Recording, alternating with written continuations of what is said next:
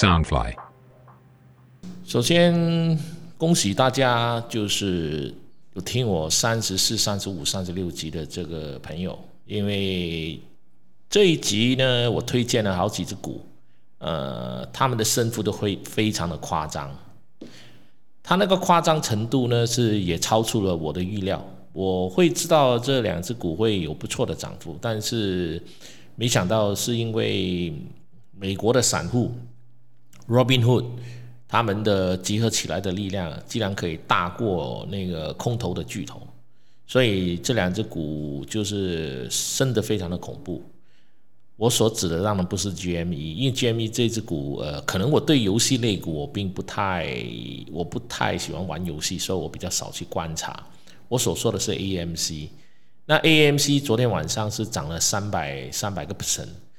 我之前是在两块钱买进，我在五块钱的时候全部出清了。我以为说我赚的不错的，没想到昨天一个晚上最高涨到了差不多接近二十块，然后收市的时候回跌到十四块，但这个涨幅也是非常的夸张。然后另外一只就是这个 BB。那 B B 这只股呢？呃，之前我就说过了，它已经不是大家所想象的那个做手机的，他是去做了那个汽车的平台，汽车的这种软件平台。那如果说呃大家之前有买入这只股的话，那我相信本身呃这只股昨天晚上也涨了差不多，呃，让大家可以赚到一个过年的钱了。那首先，呃，在这里的情况，昨天就按照昨天的情况发生。那实际上是不是代表说，呃，我们经常遇到这种机会的时候，都可以这么去操作呢？那我自己对于这种情况，我是有点保留的，因为我觉得，呃，如果你是在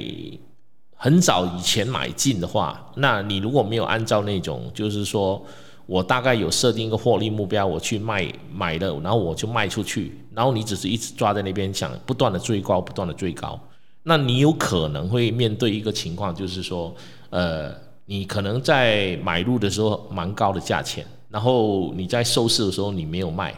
但它在收市之后的这个呃尾盘。那收市后的尾盘，它其实有很多交易，但这个交易可能一般散户是没有做的，也做不了，只有大户在做。所以就是说，昨天收市的时候，那个 AMC 涨到十九块，但是它在收市之后继续交易，然后到了今天早上我所看到的，它已经跌回去十四块了。啊，如果你是在十六块、十七块的时候买进，那你今天早上起来你就亏钱了。啊，因为它有盘前跟盘后，这是美国的一个比较特殊的一个交易机制，所以在我们做这种短线操，就是这种短线操作的时候，那种投机股的时候要非常的注意。那至于说 AMC 啊，呃，那个 GME 啊，还有那个 BB 啊，包括另外两只，一只叫 KOSS 啊，这类的股，实际上它的基本面有没有问题的呢？那我前面我就分析过了嘛，就是 AMC 本身是处于一个破产重组。然后，因为它有募资到大概另外的九亿美金，能够让它维持一段时间。而同时，因为它有很多散户在嘎空，就是说去买买空，但因为他们也同时去去买它的期权，买它的涨的期权，所以交易商呢必须要去回过头来买它的股票，所以这种情况就造就了它的股票大涨。当然，这种情况也不是说经常都能都会有出现，这种这种是偶尔。可一不可为的，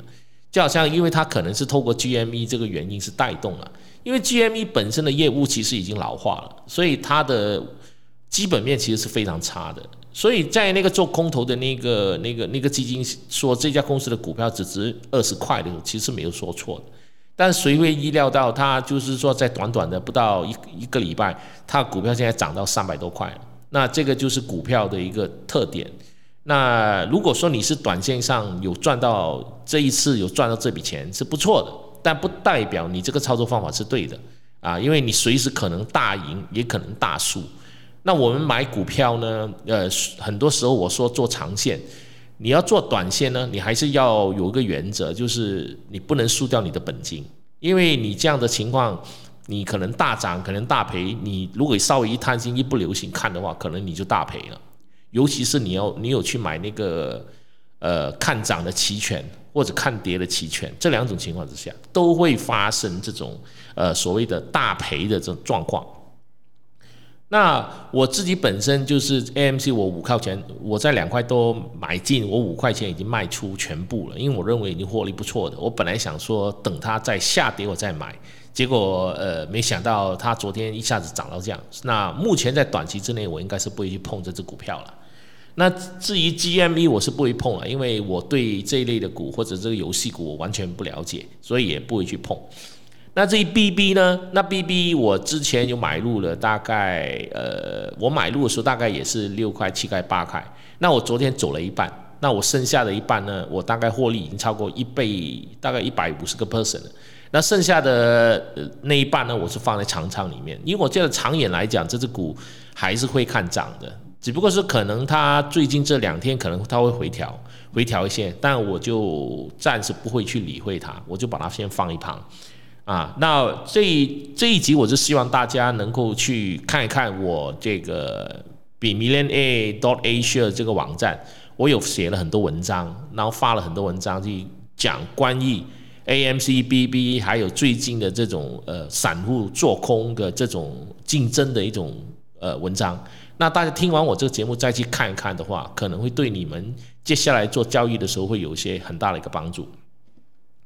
那除了这一点之外，那呃，为什么市场的情况会那么奇怪，会有这种这种现象呢？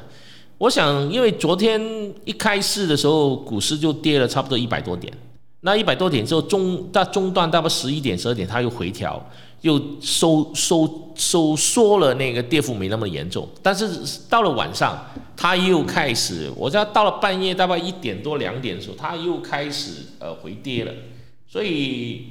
那我想是跟美国的整个市场的情况是有点关系了，所以最后它是大跌了三百五十五点。那我自己一直在看，我觉得三百五十五点，如果今天晚上它再继续的跌的话，有可能它就会出现那种所谓的呃回调，因为按照昨天来讲，它已经跌了差不多两二点六一个 percent，所以我觉得今天晚上大家要非常的小心跟去注意一下，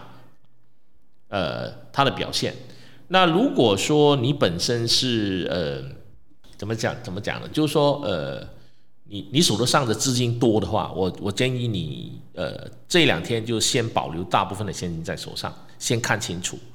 那如果他今天再回调，那回调到百分之三、百分之五的话，那有可能它就出现百分之十到百分之十五的回调。那这个时候有跌到这个程度，你就可以经常去捡货了。那昨天晚上也让我看到了，呃，现在美国股市有出现一种新新型的一种状况，就是社群的力量，它可以大到足以让空头惨败。因为其实如果没有社群平台的强大号召力的话，催生这一波波疯狂的投资潮，那你看这种散户的 Robinhood 不断的涌向像 GME 啊、BB 啊，还有呃 BBBY 啊这一类的股的话，那他们也不会涨得那么厉害。然后根据美国的这个 App 的市调来查出来，就是他们有个统计，备受散户喜爱的股票交易软体 Robinhood 呢，它已经成为全美最佳的那个应用城市第六名、第八名，创下新高纪录了。而现在使用呃下载的量越大，使用它的人就越多。它从一月十七号到呃最近呢，它的用户已经达到了三百八十万。那 Robinhood 本身在这个礼拜二的时候，它也成为 iPhone 的热门金融 Apps 的第一名。然后另外一支也是很多人在用的，叫做应该中文叫微牛吧 w e b o 然后也是属于呃买股票的这个 App，它现在也排到第九名。然后，然后就是因为有了这一些散户的嘎空的情形带动下呢，所以。像 GME 啊这种，就是出现了这种不理性的这种交易。那这种不理性的交易，就是说，如果你刚刚好那么好的运气抓到了那个机会赚了一笔的话，那你就要给自己，呃，就是说要觉得自己很幸运，千万不要认为自己是那么厉害，能够有抓到这一机，这个这一波机会，然后再继续的去往这个路子上走。那这样的话，你就可能会全部输完啊，因为。呃，买股票不管怎么样，你做短期还是做长期，还是看基本面。那至于说 GMEMC 这种，就是因为有大量的人在估它的呃所谓的那个造做空他们，而做空他们。在同时遇到这个散户又去买他们的看涨期权，那这种很微妙的战局出现的时候，才导致了很多交易商必须要买进他们的股票来补仓，所以才会导致说他的股票是产生不理性的三四百个 percent 的大涨，在一个晚上，这种情况是很少有的。所以我觉得它是一个偶然，它不是一个必然。那如果你把一个偶然变成呃，你认为是一个必然的去去继续往这种方式操作的话，有可能呃，我这边就先提醒大家，你有可能就会输得很惨啊。所以我自己在这边我会给大家一个建议，就是说呃，如果今天晚上开市，如果这个股市继续跌，呃，或者是它反弹，那大家还是要看基本面了，基本面去买买买股票了。那前两集我有推荐，就是说我我在那个官网上我写了一个文章，我说，诶，因为能源股的上升，所以大家可以去注意几只股。那其中有一只股，我说是有女股神 Catherine Wood，她有持有重仓的。然后这只股呢，也有可能会拿到那个美国邮寄的大单。那但但我在那个呃，就是说节目上我没说这个名字，那文章上我没写。那我今天是可以说了，因为呃，因为就是说我已经很早，我就是说在做这个节目前，我已经发布了给我的这个金卡会员。那我金卡会员跟进的话，那这两天应该都涨了，因为都赚了钱，因为它前天、昨天都大涨了三十几个 percent。然后这一只电动股，呃，就是 WKHS，WKHS。那这只股呢？我在呃大概十二月份我就开始在关注，那我有大概在二十块的左右我就买入了，一直持有，一直持有到现在。那昨天晚上大概是大涨了三十几个 percent。那今天呃，我觉得它有可能会回调，但如果它回调，我觉得不多，我还是会继续持有，因为能源股还有电动车，它是一个符合趋势的一只股票嘛，所以大家可以不需要说呃它。它的回调，你就是要马上把它卖走，呃，把这只股票卖出去。那大家可以拿着这股票来放在手上，啊，因为长远来说，呃，这只股应该就是电动车，它虽然它不见得一定会成为下一个 Tesla，但我认为它要在目前的价位翻个三三倍，应该不是什么太太难的一个问题。好。那除了这样这只股之外呢，我今天有另外给大家推荐一只股票。这只股票呢，呃，我在前天我已经建仓买入了，然后昨天是有下跌了大概一点，大概下跌了大概几毛钱左右。然后这一只是很符合现代的叫做万物联网下的一种新形态，因为这一家是它既有航运，也有这种货车、卡车。然后它也有那种大型工业用到的机器人、机器手，除了之外，它也是一个有自己的卫星去追踪所有的物流的过程里面，你的这个产品送到去哪里？那它应该也是有可能会成为这次这个疫苗的这个运送的过程里面需要用到的这种冷链的其中的一家公司。那它刚刚也拿到了这个美国陆军的合约，四四千七百万。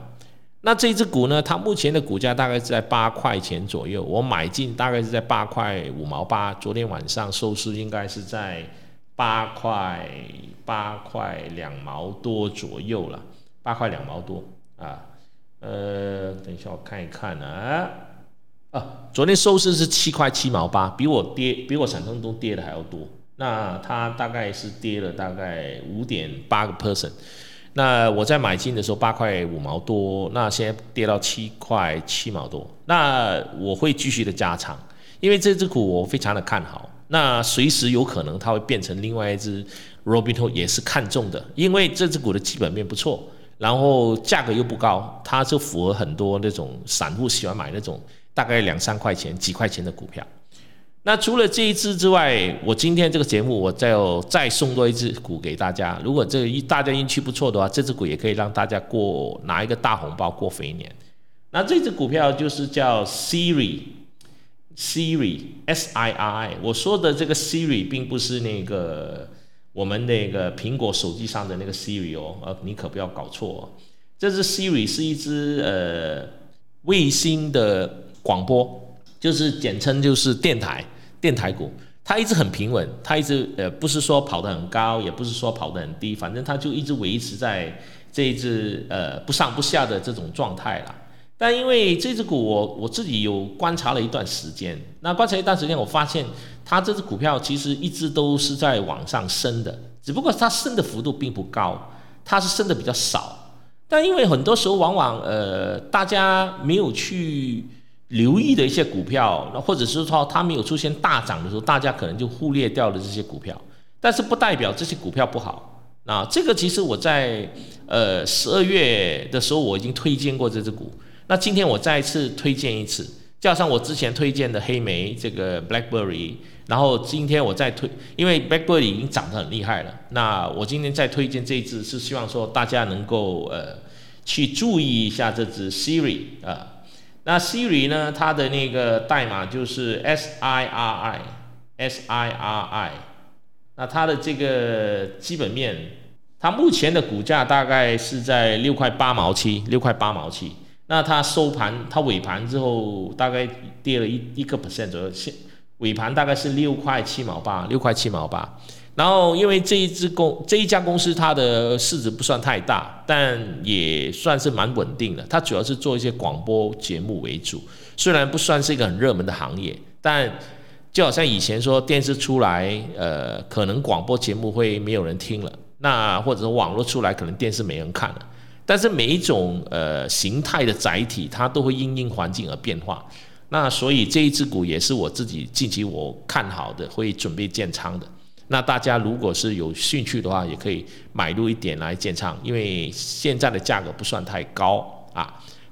那这一这一只也是我今天给大家推荐的一只股票了啊，好不好？那我希望大家能够最近能够在这个美股的这个好的行情下，能够赚钱过这个牛年过肥年。虽然今年的牛年可能大家都要留在家里啊，特别是。